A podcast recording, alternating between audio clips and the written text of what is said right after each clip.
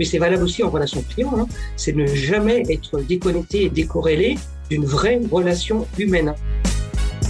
Un patron de prod, euh, patron ADV, peu importe, avec le commercial au moment des négos avec le client, je peux t'assurer que l'expert métier, il va s'approprier les enjeux clients. Bonjour, je suis Julien Régal-Dupont, fondateur de JRD Expérience, cabinet de conseil en expérience client. Expérience est une discussion sincère et authentique avec des talentueuses personnes. Je vous souhaite une excellente écoute. Bienvenue à toutes et à tous et pour ce nouvel épisode euh, d'Expérience. On commence à avancer dans le temps. J'ai toujours des talentueuses personnes et aujourd'hui, j'ai le plaisir et l'immense honneur d'avoir Françoise Baltès. Comment vas-tu, chère Françoise? Eh bien, écoute, je vais très bien, très très bien, Julia, et je suis très heureuse d'être euh, d'être avec toi et parmi vous. Ah bah, on va on découvrir euh, qui est Françoise. On va parler euh, d'expérience client, euh, d'ADV. On va surtout parler de toi parce que moi, j'ai toujours une question que je pose au début de ce podcast et ça commence à faire comme quelques dizaines d'épisodes que je le fais. Qu'est-ce que tu évoques le mot expérience, chère Françoise? Oula, expérience. bah écoute, je peux tourner ça déjà évidemment professionnellement. Pour moi, l'expérience, c'est déjà l'expérience client. de, sa première interaction au bilan au bilan de sa satisfaction mais c'est aussi euh, évidemment euh, l'expérience personnelle hein, qu'on acquiert euh, tout au long d'une vie, professionnelle et personnelle. Pour moi, les deux sont, sont indissociables. Hein. et l'expérience est une, suite de, de, petits exemples du quotidien qui, font, qui nous font grandir. C'est d'ailleurs ce que j'aime bien dans le management, faire grandir, grandir et faire ses propres choix, savoir ce qu'on veut, ce qu'on ne veut pas, grâce à ces fameuses expériences sans oublier en, parallèle qu'on est tous euh, le client de quelqu'un et que dans la relation client, c'est très très important de penser à ses propres expériences pour euh, avoir de l'empathie vis-à-vis des, souhaits des clients euh, en face de nous. Ça, ça va être des sujets qu'on va aborder. Tu, nous as fait un teasing de, de l'épisode, mais on, va parler de management, on va parler bien sûr d'expérience client, de, de posture à avoir avec ses équipes, et surtout quand on est, comme tu viens de le dire justement, on est tous clients de quelqu'un et comment on se positionne en étant dans l'empathie, en, dégageant une certaine force que toi tu dégages avec cette belle expérience. Est-ce que tu pourrais te présenter au travers des personnes qui ne te connaissent pas aujourd'hui, à nos éditrices et à nos auditeurs? Qui est Françoise Baltès ah, Françoise Baltès est, euh, est, une directrice service client en, B2B, B2B 2C. J'ai un parcours euh, très polyvalent euh, dans le domaine des services, des services aux entreprises. Et j'ai commencé par faire du recouvrement de créances. J'ai pris en charge des services très, très techniques, très, très opérationnels. J'ai découvert le management avec une équipe de vieux monsieur à l'époque, alors que j'étais une toute jeune professionnelle et je suis tombée dans, dans l'amour et la passion euh, du management, euh, d'équipes euh, très différentes. J'ai fait de l'ADV, bien sûr, et je me suis euh, tournée assez rapidement vers le service client, qui est pour moi la pierre angulaire en fait de toute entreprise, euh, puisque sans service, sans client et sans satisfaction client, bah, les boîtes, euh, les boîtes ne peuvent pas avancer. Voilà. Et comment, euh, tu parlais entre parenthèses de management, est-ce qu'il y a des différences de management? Parce que là, pour le coup, tu parles de, bien sûr, manager une équipe au niveau du service client, de l'expérience client, qui est, comme tu disais, justement, une pierre angulaire. Tu parlais de, de manager peut-être d'une autre façon Est-ce qu'il y a des évolutions dans, ton, dans ta façon de manager depuis, euh, depuis les années, depuis toutes ces belles expériences que tu as eues? Ah bah oui, nécessairement. On a commencé par parler d'expérience. Donc, le management ne euh, peut pas être dissocié de, l'expérience. Euh, oui, j'avais forcément un management beaucoup plus directif au début de, de, ma carrière. Euh, beaucoup plus directif parce que euh, pas très à l'aise. Et entre autres, quand je parlais de cette fameuse première équipe très technique, très opérationnel. Je n'étais pas du tout légitime sur la partie métier de l'équipe. Et du coup, indirectement, je devais euh, marquer, euh, marquer mon champ d'action. Et certainement avec un management, je, m'en souviens très bien, trop directif. Et progressivement, progressivement, j'ai compris que on ne pouvait manager qu'en respectant les gens déjà, euh, en les faisant grandir, comme comme je te l'ai dit. J'ai une passion personnelle qui est le, le semis de graines, de graines de fleurs, de tomates, et j'en fais tout le temps une analogie en fait. tu peux, tu peux semer, euh, tu peux semer une graine dans un mauvais terreau, elle poussera jamais. Euh, tu peux pousser une graine qui va, qui va germer, mais si tu la, si tu la tuteurs pas, si tu l'accompagnes pas dans sa croissance, euh, elle poussera bancale. Et donc pour moi le management c'est ça, c'est accompagner des équipes, de, et d'ailleurs faire partie de l'équipe pour le coup, de façon à faire grandir l'ensemble et, et atteindre des objectifs évidemment de performance, de, il faut quand même parler de, gros mots, euh, de performance et de réussite et de succès euh, euh, au sein de l'entreprise. Et là, qu'est-ce qui s'est passé depuis Là, on commence à dépasser les, deux ans de cette pandémie de la Covid. Comment ça s'est passé Toi qui étais aussi donc avec tes équipes pour le coup, avec elles régulièrement, du jour au lendemain, elles se retrouvent toutes à la maison? Ou moins peut-être à la maison. Comment tu as pu gérer pour gérer tes équipes à distance et comment tu es arrivé à voilà à continuer à mettre ce terreau en place, ce, ce bon terreau en disant bon bah ce terreau là malheureusement aujourd'hui il y a un virus qui va se propager. Donc comment tu as pu gérer ça pendant ces deux dernières années avec tes équipes? Écoute, moi j'ai vécu un peu l'inverse en fait pour tout te dire, puisque j'ai attaqué une carrière dans le management de transition euh, en plein cœur du second confinement. Euh, et du coup, personnellement, je me suis euh, déconfinée quand tout le monde se reconfinait.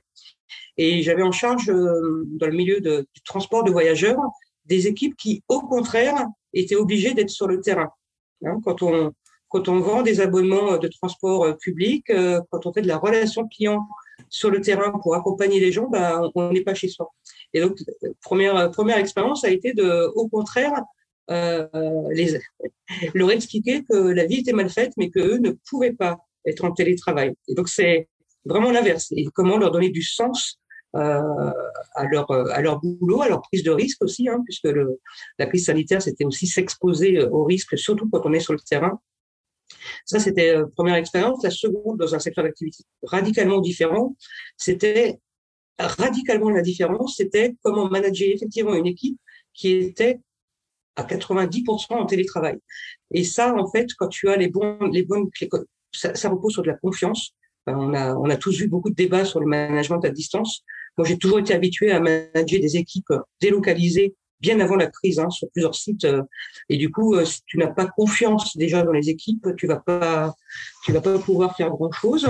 Et après, on a les outils, euh, les outils euh, visio qui marchent très bien euh, quand on en fait justement non pas un outil de contrôle, mais un outil d'adhésion d'équipe, avec euh, avec évidemment euh, les petits messages du quotidien, vous allez tous bien, les petites rencontres, et promouvoir l'échange au sein de l'équipe, entre les membres de l'équipe, et s'y insérer au bon moment. Et c'est, mais est-ce qu'il y a eu, on dit toujours on ne peut pas avoir 100% de, personnes motivées. Alors là, pour le coup, tu parlais d'un sujet important au niveau de la mobilité, le fait que bah, toi, tu, bah non, il va falloir quand même aller sur le terrain. Donc là, bah, tu te confrontes à un virus parce que on ne sait pas comment ça va se, ça va se développer dans le passé. Et comment t'arriver tout compte fait à, à retravailler sur la motivation sur euh, peut-être une faible partie de ton équipe bah, qui était démotivé, qui avait peur? C'était par des messages? C'était quoi un petit peu ta, ta, ta secret sauce pour dire euh, comment j'arrive à remotiver mes équipes alors qu'elles euh, préféraient peut-être être chez elles, confinées, alors que là, bah, elles, sont déconfinées, tout compte fait. Bah, déjà par, la légitimité personnelle, hein, euh, c'est bien beau d'avoir des équipes sur le terrain et, de, leur demander d'y rester. Euh, si tu restes derrière ton écran euh, au chaud chez toi, ça peut pas marcher. Donc ça, c'est de, toute façon et, entre autres pour le, plus généralement tout le temps pour le management. Moi, je, prône l'exemplarité et de, comme je te disais tout à l'heure, un manager pour moi fait partie de l'équipe. Euh, il a sa propre équipe de, direction, ok, mais il doit aussi faire partie de l'équipe. Et donc voilà, donc j'étais très exemplaire en étant moi-même euh, hein. et après, euh, évidemment, en donnant du sens à tout ça. Et euh, le sens, c'est ce fameux mot qui est galvaudé beaucoup à mon à mon propre sens depuis quelque temps, mais dans sa vraie vocation, c'est expliquer. Et on y reviendra peut-être pour, pour, pour le service client en général et comment embarquer des équipes sur les sujets de satisfaction de fidélisation c'est avant tout donner du sens. Et donner du sens, ça veut dire expliquer, expliquer euh, et valoriser euh, chaque acte du quotidien.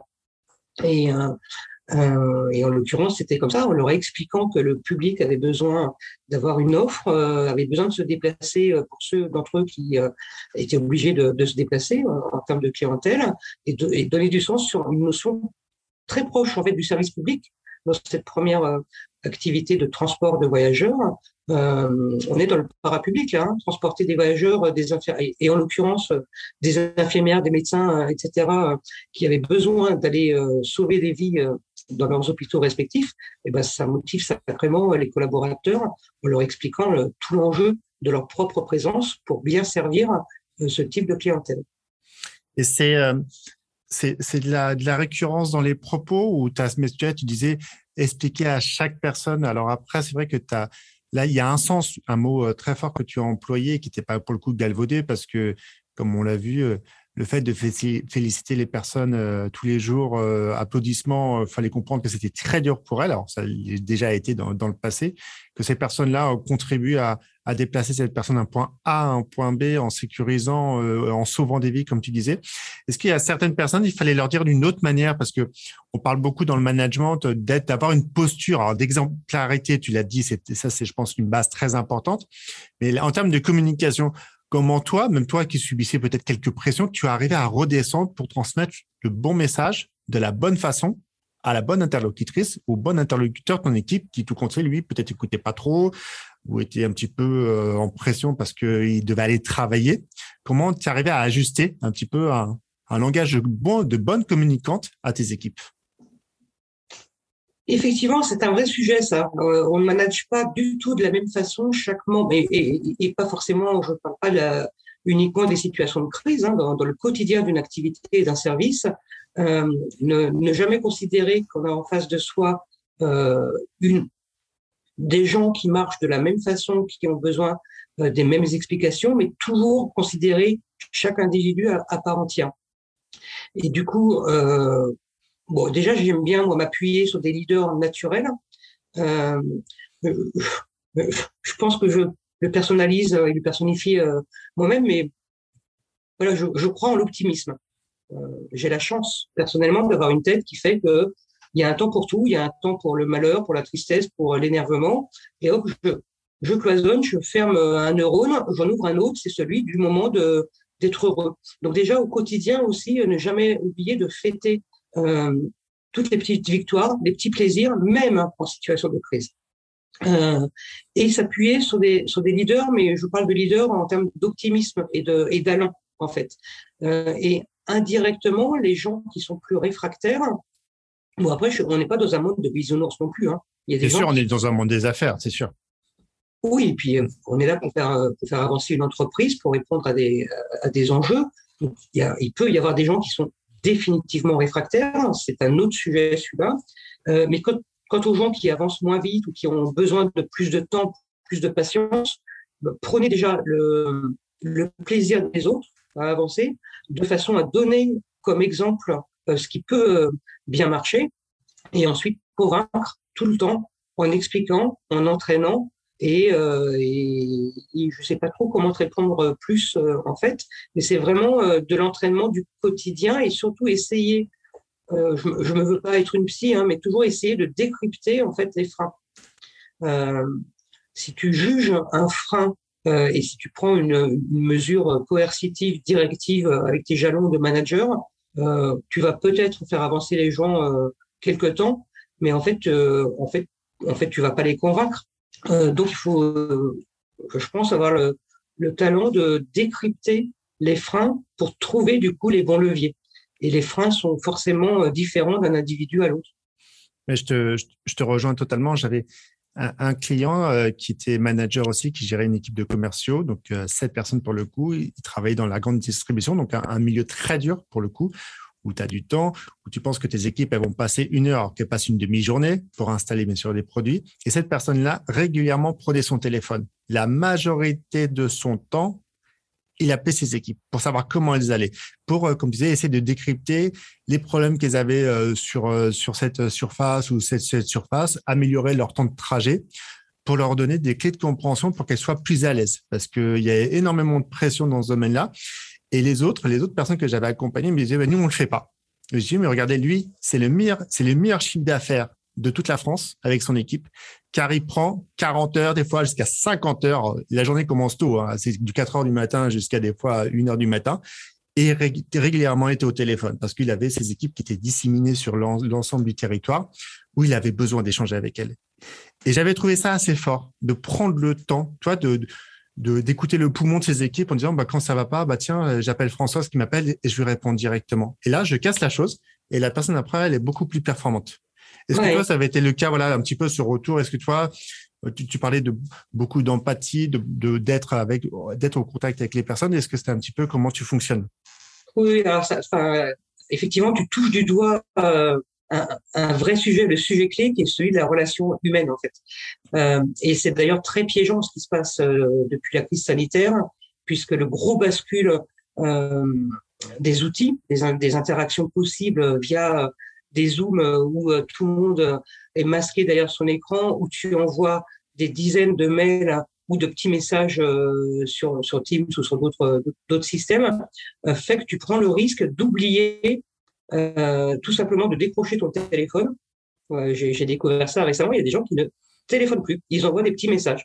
Et tu te retrouves avec des, dizaines, voire des centaines de messages euh, complètement décorrélés, en fait, de, de ce que vivent au quotidien les gens. Donc, tu vas échanger professionnellement, mais effectivement, tu ne vas pas toucher, euh, sentir euh, l'air qui est expiré euh, de, de, et, c'est pas possible. Donc oui, absolument, mais c'est valable aussi en relation client. Hein, c'est ne jamais être déconnecté et décorrélé d'une vraie relation humaine. Moi, j'ai découvert ça durant une période de transition. Euh, on peut appeler ça du networking, par exemple.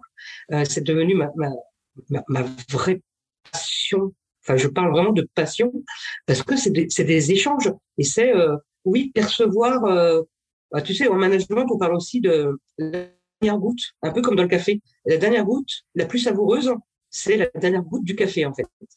Euh, et ben, quand on parle avec des gens, c'est aussi euh, respecter des moments de silence pour leur faire euh, euh, exprimer cette dernière goutte qui souvent va être la plus précieuse.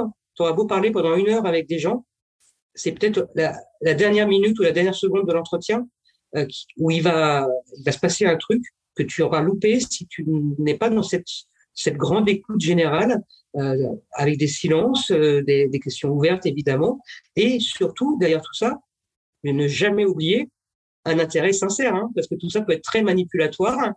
Euh, très, j'ai appris des grosses, des grosses règles du management. J'ai suivi euh, deux formations et, et Walou, euh, j'ai des, outils, mais ça marche pas. Ça marche pas s'il n'y a pas une vraie, une vraie envie en fait. Et ça me permet, je, je, je déroge un peu de peut-être, mais tout, pas du tout. Euh, de dire que ouais, le management, euh, le management, c'est pas pour tout le monde. Et c'est, il y a des gens qui n'ont pas euh, cette fibre. Et euh, il y a des gens qu'on envoie à l'échec hein, parce que dans beaucoup d'entreprises, la promotion passe par prendre la responsabilité d'une équipe. Et moi, j'ai connu d'excellentissimes commerciaux qui marchaient mais du tonnerre, qui pétaient tous leurs objectifs et qui sont devenus euh, chefs des ventes, chefs de je sais pas quoi, et qui ont été mis dans l'échec. Euh, parce qu'ils n'avaient pas cette fibre de, pour le coup, ils avaient des comportements assez individualistes qui faisaient qu'ils marchaient bien comme comme pur commercial, et la notion d'équipe, c'était pas leur, leur, truc. Et du coup, ils ont été mis en échec. Et donc euh, donc voilà, ça c'est des vrais sujets qui m'intéressent beaucoup. C'est euh, bah oui, on parlait d'expérience au tout début, bah l'expérience c'est aussi euh, se connaître soi-même pour savoir là où on peut exceller et ce qu'on a envie de faire. Et c'est seulement ce qu'on aime faire qui peut, qui peut marcher. Mais le management euh, n'y déroge pas.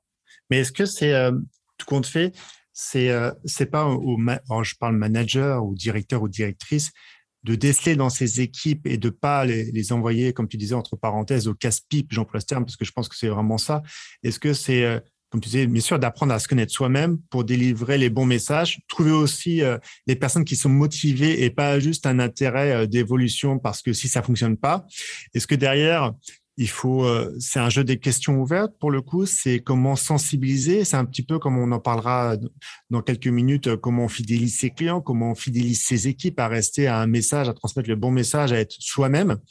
Est-ce que aujourd'hui, avec euh, cette pression qu'on peut avoir de d'objectifs à atteindre, d'être encore, on parle de, de plus en plus performant. Donc, comme tu le disais, moi j'ai des personnes autour de moi qui me disent jamais je deviendrai manager. Je n'ai pas envie.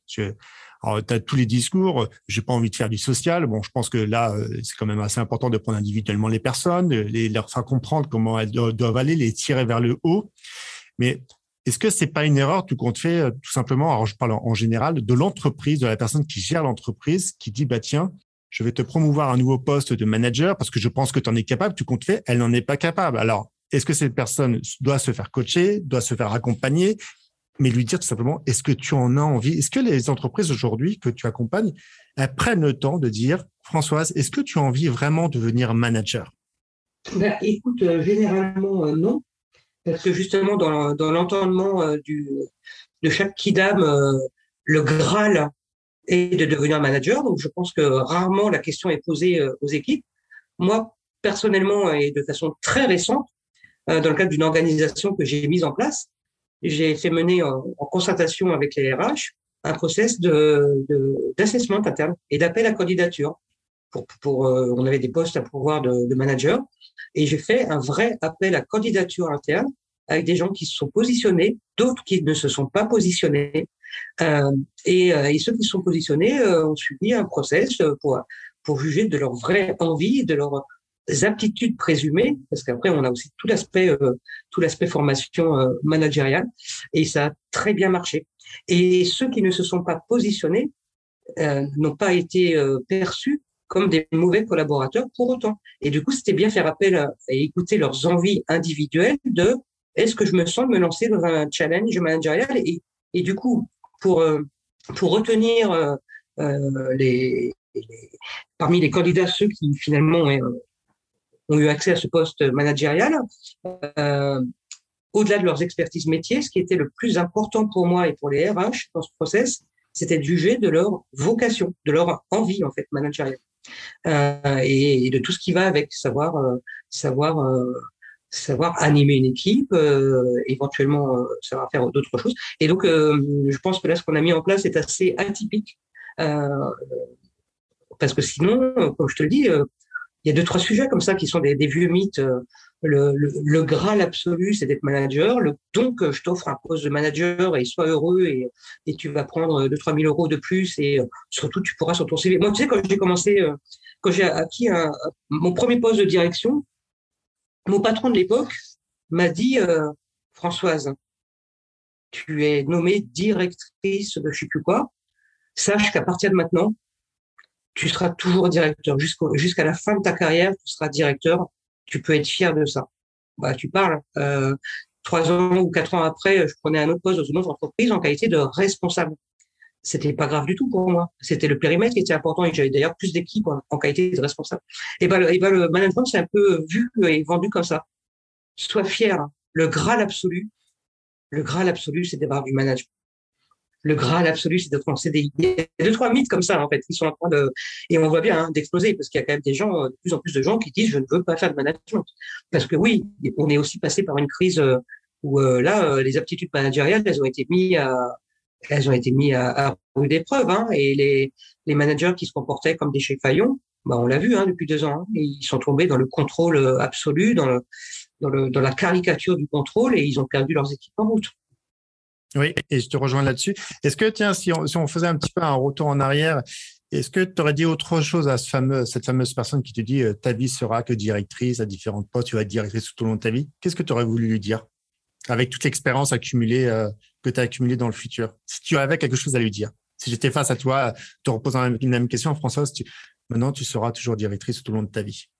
J'ai 55 ans.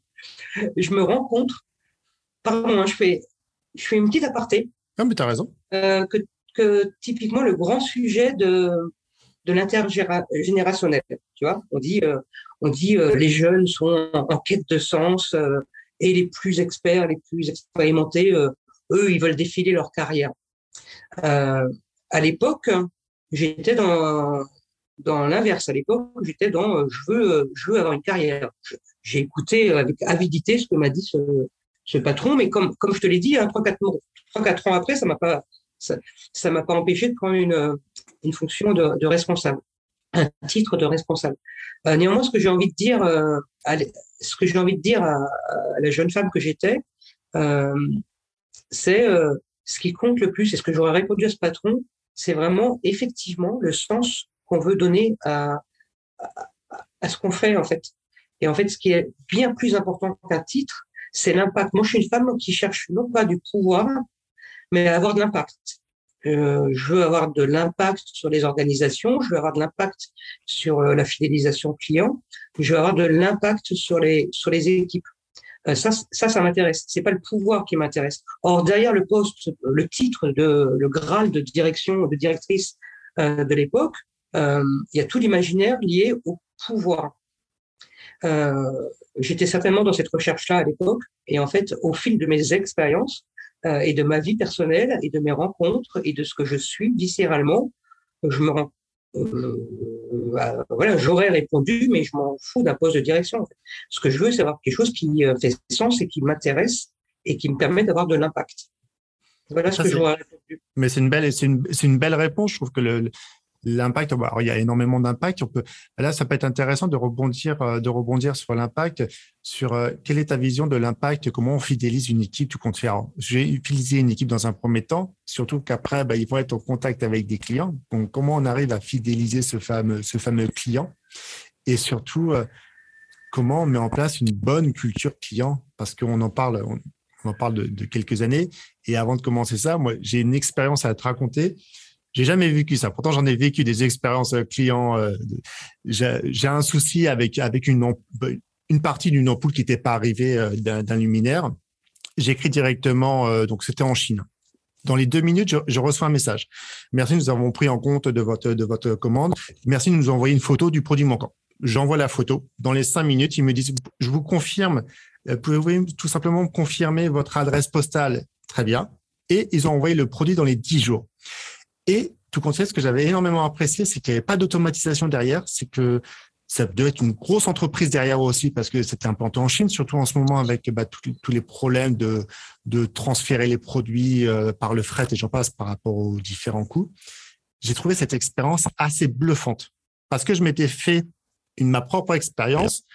Des fois, que certains services clients te disent oui, oui, oui, euh, Julien, je vous tiens au courant et tu comptes derrière, t'as pas d'informations, tu n'as pas de suivi de commande, il y a des erreurs. Comment on arrive tout compte fait voilà, à, mixer tout ça et à délivrer un rendu, une expérience sincère et que ça fonctionne tout compte fait? Ah bah, Écoute, moi, euh, si j'ai bien une maxime que je fais mienne, c'est euh, faire ce qu'on dit et dire ce qu'on fait. Et pour moi, là encore, hein, je confirme, on est tous le client de quelqu'un. C'est très simple la relation client. C'est très simple c'est faire aux autres ce qu'on aimerait avoir. Et donc, euh, un bon accusé de réception d'une demande ou d'une réclamation, euh, un bon dont acte. J'ai entendu et je reviens vers vous sous tel délai. Et revenir vers sous tel délai, même sans avoir la réponse, juste pour dire, je vous avais, je m'étais engagé à revenir vers vous euh, sous 48 heures, me voilà à nouveau. Pour information, je n'ai pas encore la réponse, mais j'ai rien lâché. ça, c'est le nerf de la guerre. Après, moi, tu sais, j'interviens, euh, j'interviens en B2B et en B2B2C. La différence entre les deux, c'est que en B2B, tu dois satisfaire uniquement ton client euh, business et en B2B2C, tu dois aussi satisfaire le client de ton client. Et du coup, là, c'est une double, double peine, hein, parce que si tu respectes ton engagement contractuel, mais que strictement, mais que derrière le client final, j'ai beaucoup travaillé dans la, un, truc euh, pas très pas très d'amour euh, et, et, pas très à la mode en ce moment, qui est la, la, distribution de prospectus en boîte à lettres. Tu sais, pas pas le truc, pas le, le flyer qui est distribué par le par le pizzaiolo, non, tous les hmm. gros catalogues de la grande distrie euh, pour le compte justement des grands des grands acteurs. Euh, ok, tu vas respecter ton contrat, tu distribues en boîte à lettres 100 000 catalogues euh, X, très bien. Mais si au final tu les déposes en vrac dans un immeuble, sans les mettre dans les boîtes à lettres, eh ben, la personne qui attend avidement le catalogue pour découper les promos ne va pas être satisfaite. Pourtant, tu auras bien déposé ton paquet. Donc, euh, donc, donc, c'est aller déchiffrer en fait euh, pour fidéliser les clients. Avant tout, c'est déchiffrer le vrai besoin. Le besoin du client business, dans, mon exemple, c'est d'avoir un panier moyen euh, qui augmente de x x centimes d'euros ou x euros et ça, c'est le besoin exprimé. Et son besoin final, c'est de satisfaire ses clients pour que les clients courent tous euh, à la première promo euh, distribuée euh, dans son magasin. Et donc, c'est décrypter le, besoin du client.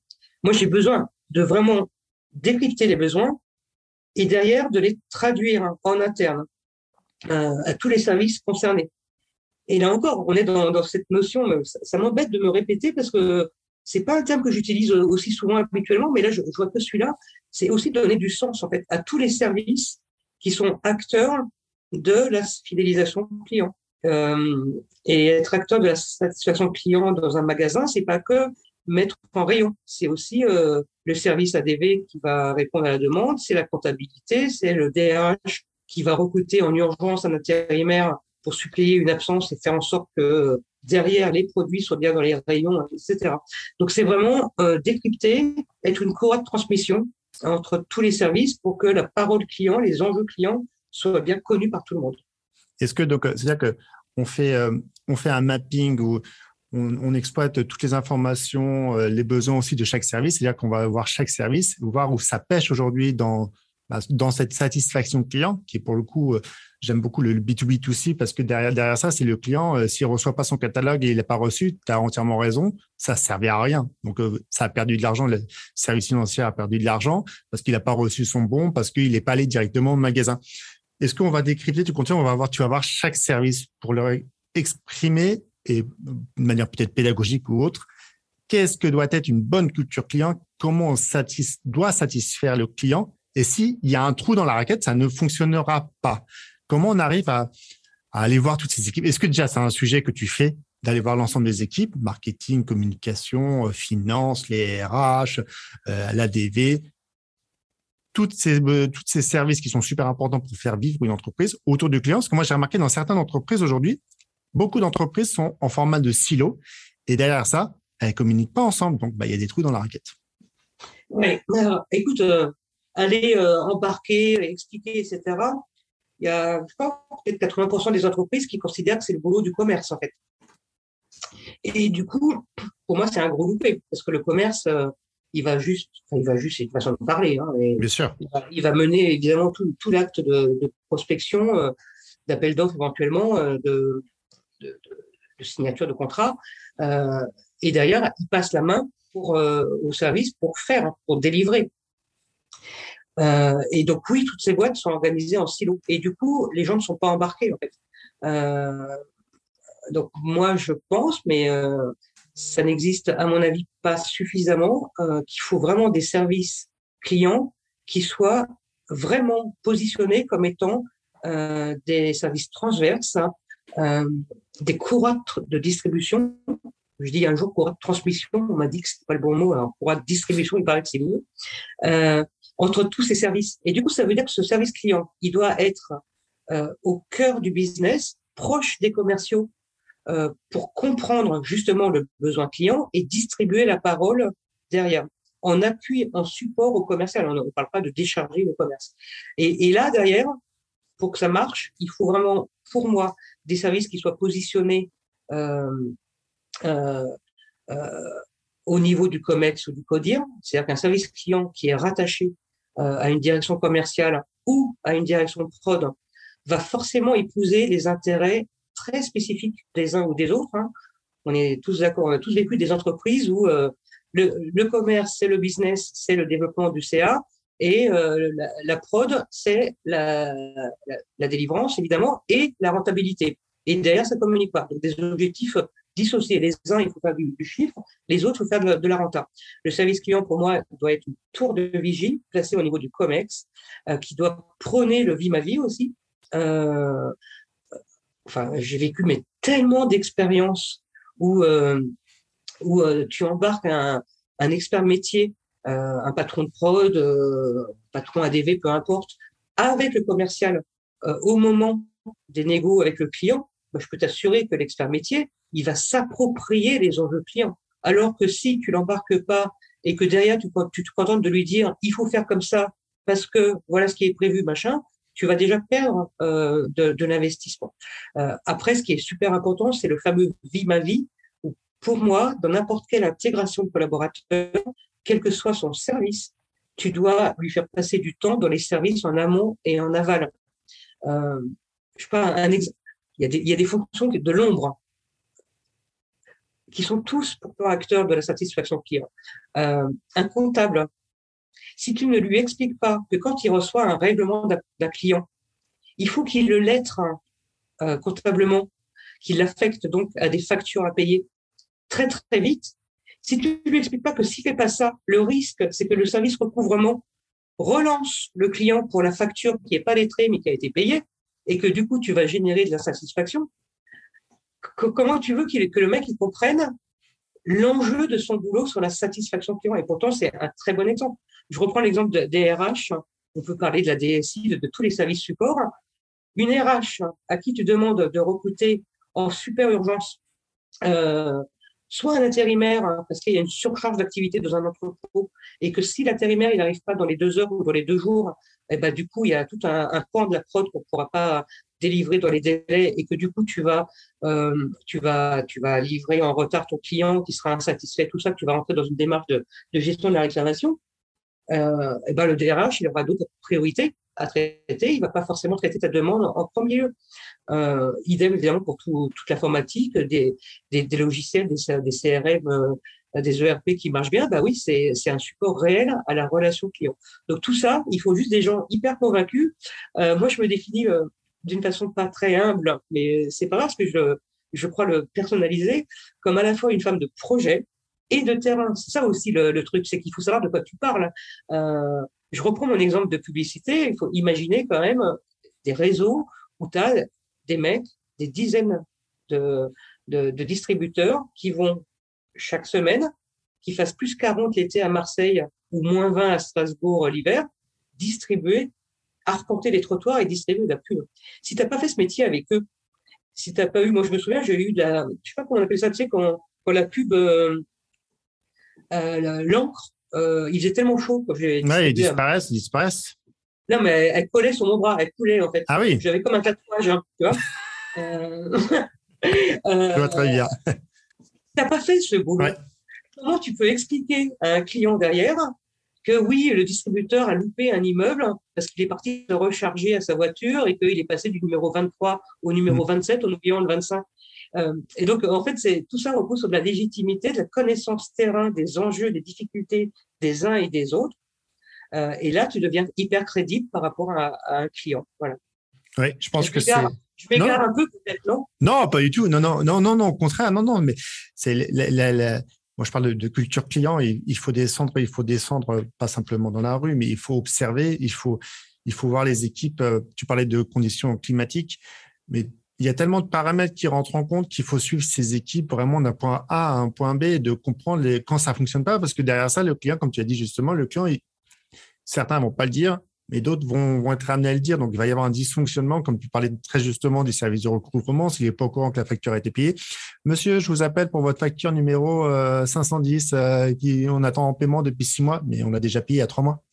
Donc, c'est vrai que ça fait, beaucoup de choses, tout compte fait. Mais je pense que c'est quelque chose que certaines entreprises n'ont pas encore mis ça. Je sais pas, on parle beaucoup d'expérience client, euh, de rendre une expérience unique, de se différencier. Mais à un moment donné, si on va pas sur le terrain et qu'on n'analyse pas, moi, un jour, je discutais avec un directeur opérationnel, je dis, bah, je suis passé devant votre boutique et j'ai vu deux, ou trois choses. Et là, il m'a dit, et eh oui, parce que j'ai pas le temps d'aller sur le terrain.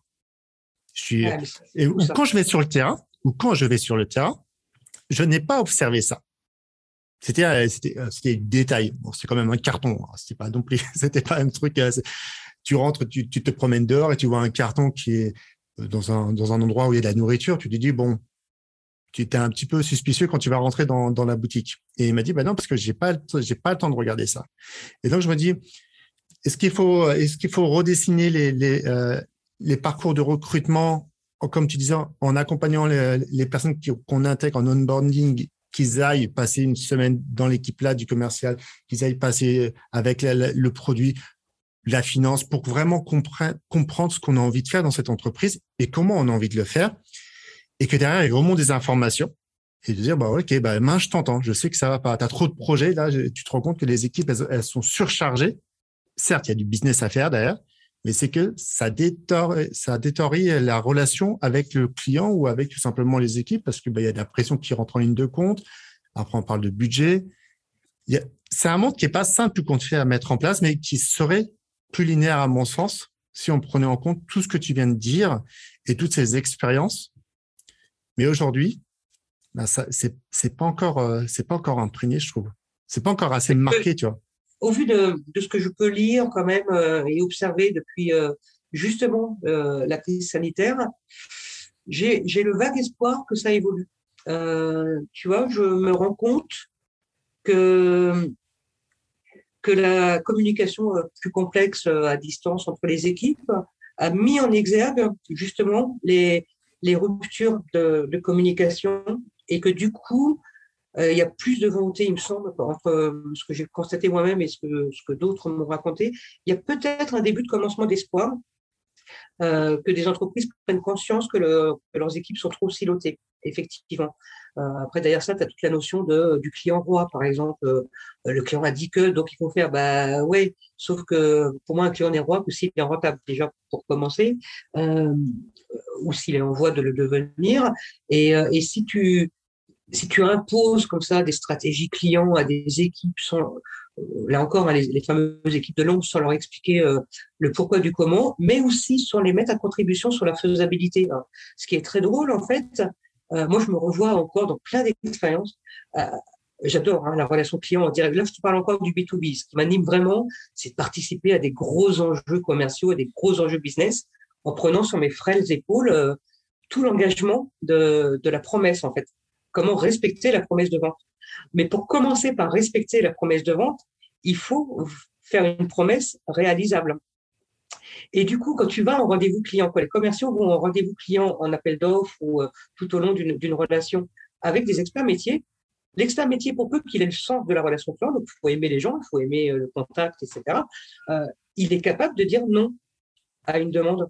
Moi, je citerai évidemment pas l'enseigne, mais j'avais un client que je connaissais bien. Pour le coup, euh, je pouvais me permettre aussi parce que la relation était installée, qui m'a demandé euh, un engagement de prendre plus trois points d'engagement qualité, enfin un truc qui n'était pas faisable et pas, pas réaliste. Hein. Et je lui ai dit non. Non, et je vais m'engager à autre chose, bien sûr. Non tout de suite, mais non, euh, non sous trois mois ou sous.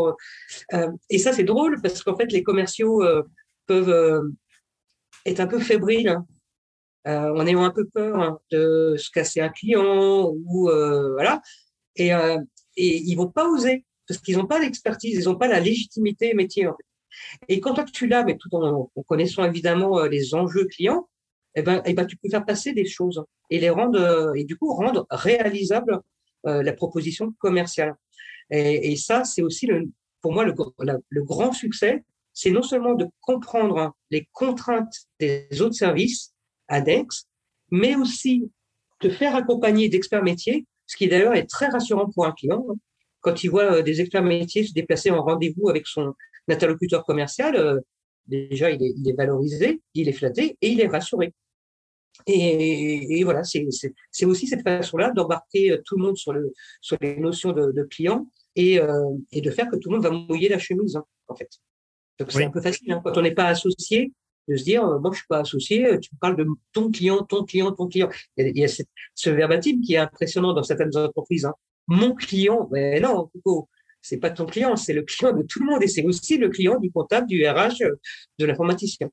Oui, et mais, mais c'est super important ça. Il faut, l'exprimer, je pense, de, cette façon-là.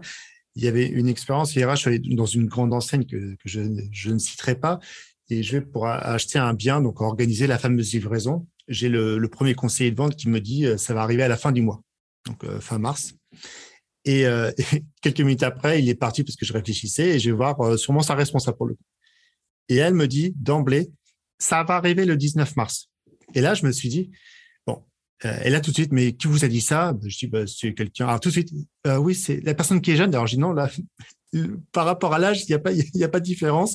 Là, c'est que c'est quelqu'un qui, qui est un peu plus grand que vous, un monsieur. Ah oui, oui, lui. Donc, elle le fait venir, etc. Donc, devant moi, elle dit, alors, ben là, il savait pas où se mettre. Et moi, je suis resté, je me dis, mais non, ah ben dans un sens, moi, j'étais content. J'ai dit, ben, vous m'avez fait gagner 10 jours. Bon, j'aurais bien voulu quand même que dans l'échange précédent, on me dise que ce soit pas le 29 mars ou le 30 mars parce qu'il y a des problèmes de livraison, etc. Alors que tout compte fait, bah, c'était simple à dire. dire bah, attendez, je confirme. Je dis pas une date pour dire une date tu changes un 2 en 1, tu te dis, bon, pourquoi pas, euh, dans sa tête, il voulait peut-être gérer un petit peu la chose de manière différente. Et ça, c'est grosso modo de se dire, bah, tiens, c'est que cet impact-là, peut-être sur la livraison, peut-être sur l'insatisfaction d'un client, peut-être sur la partie de la finance, parce que bah, le produit va être vendu euh, dans moins longtemps.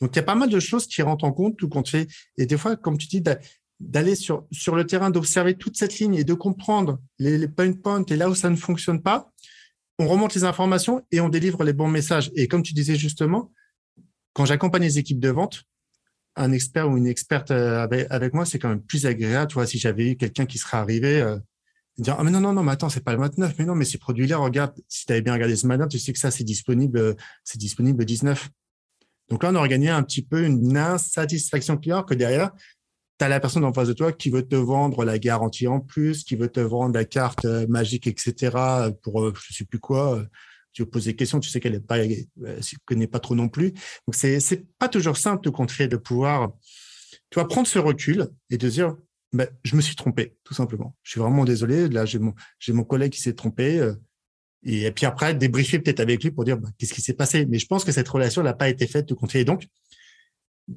demain ou après-demain, il se retrouve avec un client, et il resterait peut-être de dire la même chose parce qu'il s'est dit bon, ben, c'est passé. Là, j'ai eu de la chance, c'est un client. Comment on peut arriver, tu vois, à mettre ça en place c'est par des mécanismes de communication, comme tu le disais euh, justement, et de, faire sensibiliser que, euh, on parle du, B2C pour le coup, que ce client, euh, bah, il peut être déçu à la fin du conflit. Et comment il ne pourrait être plus déçu? Bah, Dans ce que je comprends, mais peut-être me, peut-être me trompe, dans ton expérience là, tu as quelqu'un qui a annoncé un délai plus, plus général alors qu'en fait, euh, il aurait pu être plus précis. Donc, il y a plein de sujets derrière ça, hein, parce que dans le domaine de la, de la logistique, par exemple, ce que, ce que tout le monde oublie, c'est qu'il y a plein de prestataires. Alors, je, veux parler, je vais revenir là, cette fois sur le e-commerce, où euh, ouais, tu passes commande, hein. tu as une enseigne qui s'engage euh, via sa boîte de, livraison où tu payes 4,50 euros ou tu choisis un truc express à 10 à te livrer dans un délai et tout le monde attend. Sauf que en fait, entre le fabricant, la boîte qui est en train de, stocker, le, le, le, logisticien qui stocke le produit, le transporteur qui va envoyer un camion euh, pour remplir son camion complet, qui d'ailleurs va faire du dispatch euh, sur une petite plateforme où là, tu as des petits camions qui vont partir, qui vont livrer le livreur final qui lui-même avec sa fourgonnette, machin, tu vas avoir 17 intermédiaires. Donc, et c'est peut-être ça ton exemple, tu as à un moment donné un kidam qui va prendre une marge de confort. Et à chaque fois, la marge de confort, chacun va prendre sa propre marge de confort. Et c'est comme ça que tu vas avoir finalement annoncé un truc, euh, à une livraison à 15 jours, alors qu'en fait, euh, elle est déjà planifiée chez le premier, elle est planifiée chez le second. Et pour que ça communique bien, que les ERP communiquent bien, tu sais que tu seras livré à telle date à 24 heures près. Mais comme tout le monde prend sa marge de confort et que les prestataires au milieu ne sont pas souvent pilotés, en fait, et là encore, on parle de service. Alors ça, c'est aussi une vraie passion. Ça, c'est le service client avec des, des intermédiaires, en fait, qui sont pas forcément des collaborateurs, des boîtes externes. Et là, c'est aussi passionnant. C'est comment embarquer les sous-traitants, les prestataires, dans tes propres enjeux clients. Et tu as toute la démarche de, du win-win, lui expliquer, en fait, tout simplement. Voilà les enjeux de mon client, qui est indirectement le tien, du coup, si tu réalises ta part de, du boulot, tu vas satisfaire mon client qui va recommencer à me commander et moi, je ah, Donc, c'est, c'est à la fois du pilotage, euh, évidemment, par des KPIs bien, bien foutus, etc., mais c'est aussi du pilotage.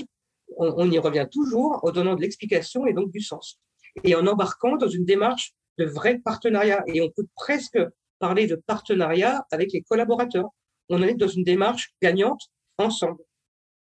Voilà, voilà. Je ne sais pas si j'ai répondu. À... Si, si, mais si, mais si, mais c'était, c'était, c'est super important parce que je voyais très bien de ce camion qui, qui doit se remplir après.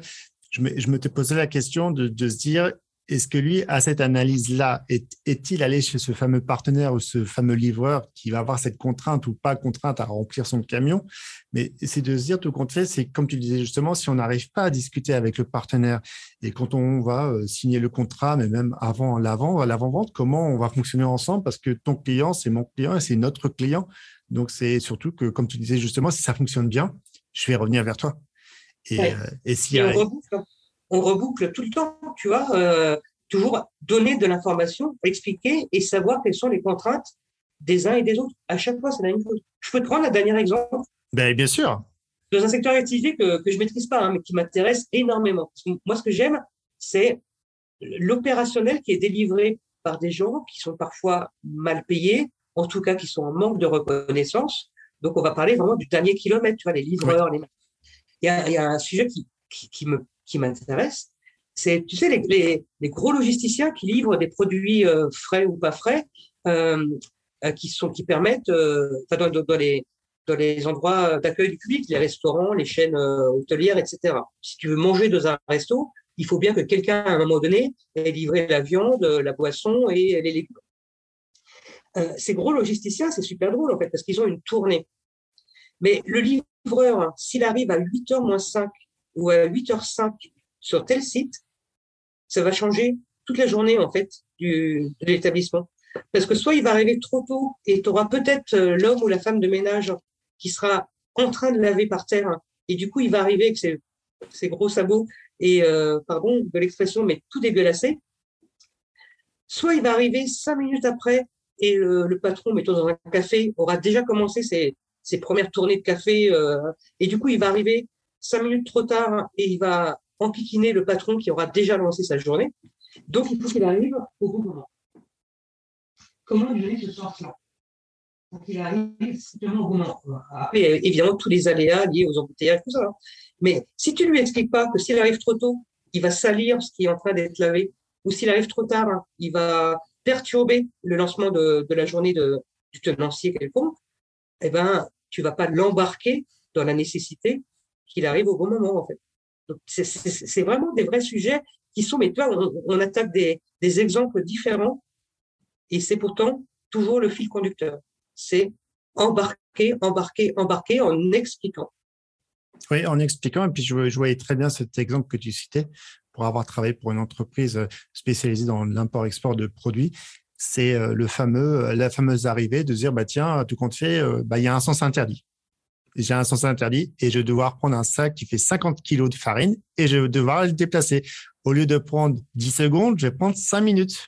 Et après, et après voilà, le, le fameux temps, on en parlait dans, dans, dans cet épisode qui est passionnant, c'est le fameux temps de dire, bah, tiens, quand j'arrive dans, un endroit, est-ce que je vais y passer une heure ou je vais y passer cinq heures? Et moi, il y avait un défaut dans cette entreprise, c'est que la personne qui était le plus, la plus forte de cette entreprise, c'était un jeune commercial. Et lui, il était capable de dire non il est arrivé dans cette grande distribution et disait, vous savez, mes horaires, moi, c'est de 8 heures jusqu'à 17h30. C'était le meilleur chiffre. Ça se chiffrait en dizaines de millions d'euros de chiffre d'affaires. Et c'était le seul qui était capable de gérer bien son emploi qui connaissait ses clients et qui était capable de leur dire non. Malheureusement, au-dessus de lui, mais pourquoi tu n'es pas allé là? Pourquoi tu n'es pas resté là? Et là, il leur dit, mais regardez mon chiffre d'affaires. Et là, il est bloqué. Il est perturbé. Et les autres personnes qui osaient pas dire non, derrière ça, bah, dit, non, non, non, tu, retournes, tu retournes à la grande distribution, tu vas livrer ton truc. Mais désolé, je peux pas, je, suis passé derrière les camions, maintenant je vais devoir attendre une heure pour livrer. Non, non, mais tu y vas. Donc ça, c'est tu jouais beaucoup sur l'explication, mais je pense qu'il y a vraiment un sujet d'explication et de comprendre le métier dans sa globalité. Là, on a envie d'aller, pas toujours que pour satisfaire le client, faut qu'il soit rentable aussi ce client. T'envoies un commercial passer une demi-journée alors qu'il pourrait passer une heure, bah, il est moins rentable parce qu'il va, bien sûr, il va pas aller voir les autres acteurs, mais c'est vraiment ça. Je pense qu'il y a beaucoup de, ça et, d'engagement. Donc, euh, tu parlais d'onboarding, d'onboarding, d'accompagner les équipes, de leur faire comprendre là où elles ont envie d'aller, là où, tu as envie de les accompagner, les embarquer, parce que c'est pas juste un mot, on embarque les équipes et puis derrière, après, bah, allez-y sur le terrain. Et puis, moi, je viendrai jamais voir. Je, je vois une fois par an, je fais le, tour des popotes et derrière ça, je sais que ça va pas et tout mais c'est euh, des enjeux intéressants et importants aujourd'hui qui sont, comme on le disait, qui sont pas encore assez mis en avant. Alors, par définition, c'est pas trop, c'est pas compliqué en soi. Faut juste trouver le, bon tempo et la bonne façon de faire. Et ce que tu as raconté dans cet épisode-là, ça, réconforte l'engagement des entreprises envers leurs collaborateurs, leurs équipes et envers ce qu'ils ont envie de faire avec leurs clients tout compté. Et pas juste un client qui soit niveau 1, niveau 2, niveau 3, VIP, on essaie de traiter le client de la même façon. Pas toujours le cas, pas toujours simple, bien sûr, parce qu'il y a des, éléments financiers derrière. Mais l'embarquement, si on voulait vraiment un bon résumé, ça serait ouais, embarquer mieux vos équipes et faites-le avec vous, ce que vous avez envie de faire. Oui, et le tout en toute euh, vraie sincérité, en fait. Parce que, tu vois, j'ai sur des sites de, de production qui sont euh, éloignés des sièges euh, souvent, tu vois.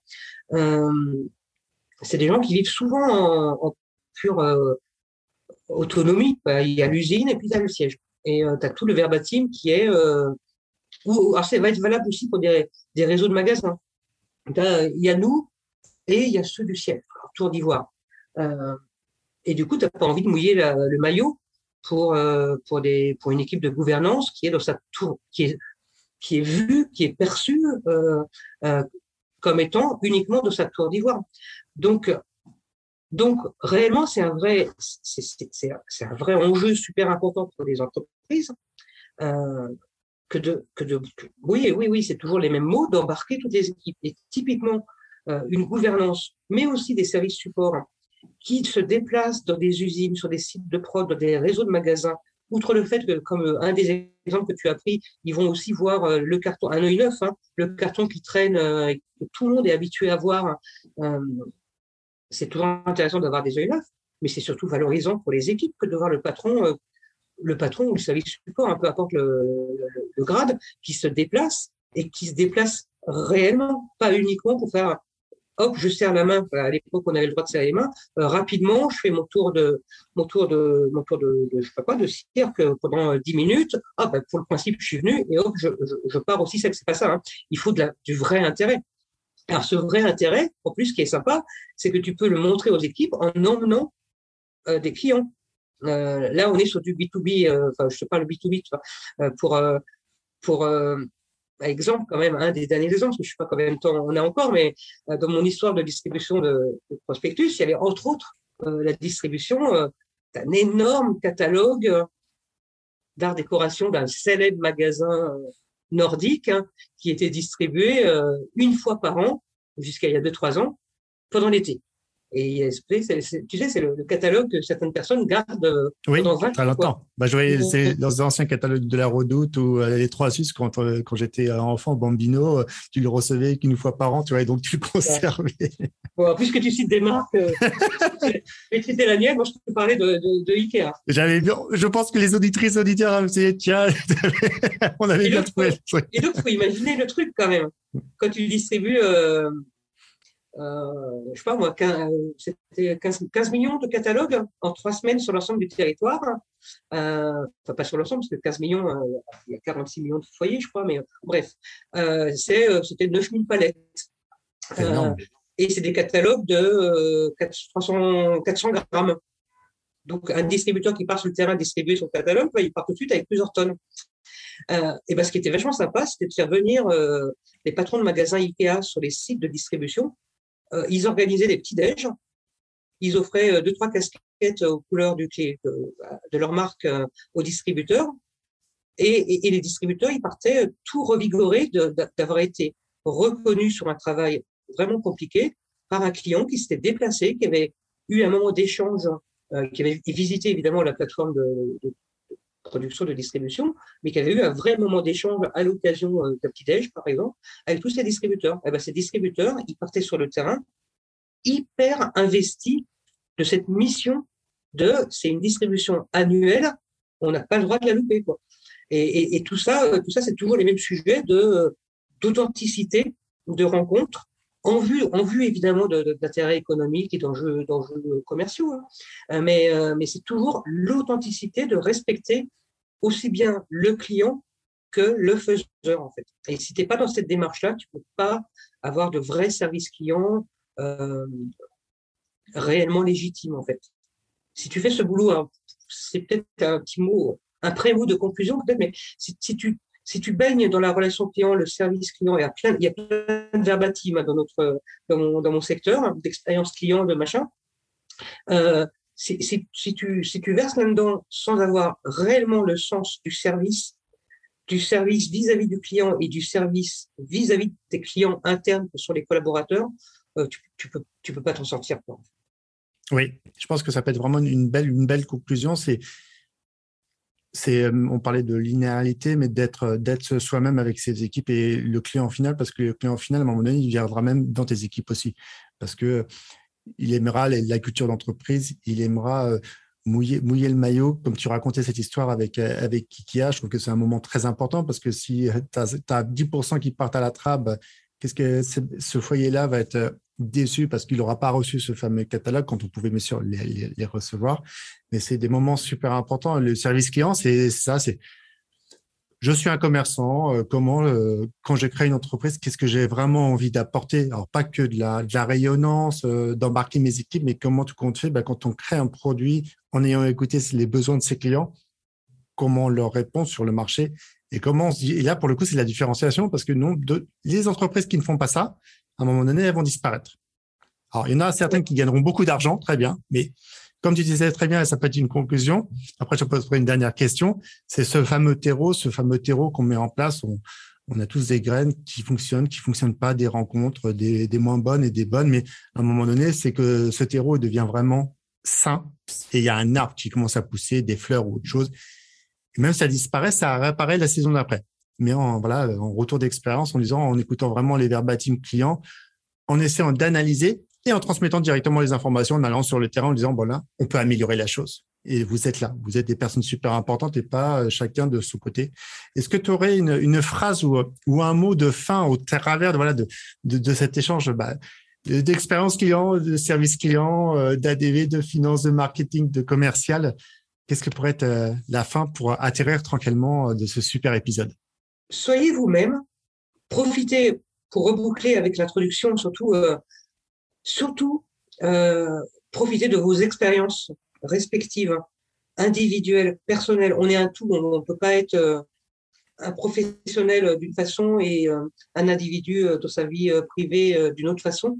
enrichissez-vous, c'est l'histoire du terreau, enrichissez-vous de toutes vos expériences pour, pour savoir, pour proposer à vos clients ce que vous souhaiteriez vous-même recevoir.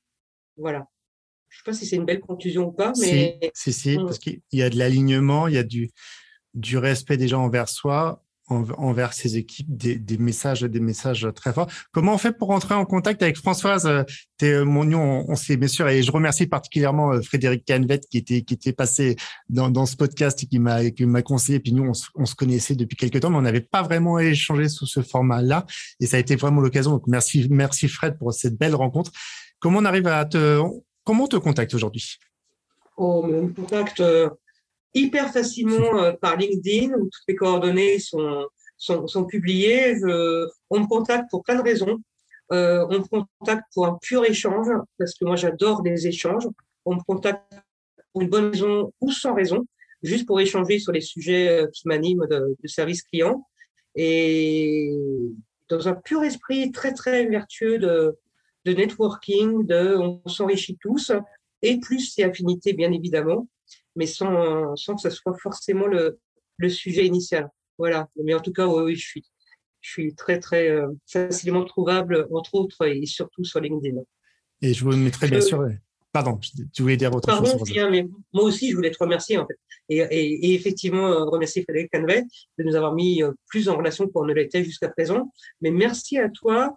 J'écoute avec avec enthousiasme tes podcasts. Hein. C'est vraiment des sujets euh, hyper intéressants. Euh, là, je te regarde, moi, je te vois, euh, je vois tes yeux. Tu as, un regard, as un regard éclairant et éclairé, et, et, ça se ressent bien au travers de, ta démarche. Merci beaucoup de ton écoute et de ton invitation. Ben, moi, je peux que te remercier. Et c'est ce fameux, fameux terreau que j'aime beaucoup cette image et, que j'essaye d'appliquer au quotidien. Des belles rencontres, des mauvaises rencontres, mais oui, c'est euh, ça. Tu parlais d'authenticité. Ce, ce, podcast, c'est ça. C'est pour donner l'opportunité à de plus en plus de personnes aujourd'hui, comme tu l'as fait, comme euh, d'autres personnes l'ont fait, et comme il y aura des nouveaux épisodes, de libérer la parole et d'être sincère. Je trouve que la, la, relation client, mais même pas que, une relation simple doit être humaine avant tout et d'être d'être soi-même. Et on fait tous des erreurs, et tant mieux. Mais j'ai pas envie que cette erreur, si elles sont vraiment malvenues, cette personne-là, j'en suis sûr qu'elle finira pas au bon endroit quand elle partira le plus tard possible là-haut. Comme disait, euh, comment il s'appelle, pas Thierry Henry, mais euh, un animateur, un animateur de football. Oh, c'est bon, je ah peux mourir tranquillement. Euh, Thierry Roland, je peux mourir tranquillement. La France a gagné. Oui, bon, on a encore d'autres batailles, d'autres batailles et d'autres victoires à faire, mais en embarquant les gens, en étant vraiment bah, dynamique et bien sûr la technique. il faut avoir la technique, mais il y a de l'humain derrière. Donc, euh, moi, je peux aussi que, te remercier de ce super échange, euh, chère Françoise. Il sera vraiment, j'espère, vraiment très porteur. Et c'est simple, vous rentrez euh, avec Françoise et vous verrez, hein, c'est une super personne parce qu'il y aura des beaux échanges à faire ensemble. Et, simplement, merci et hâte de voir la suite de, tes aventures au travers de cette expérience client, mais pas que, de tout ce que tu apportes de bien dans, dans ce monde qui évolue très rapidement. Merci beaucoup, chère Françoise. À bientôt, bien. À bientôt.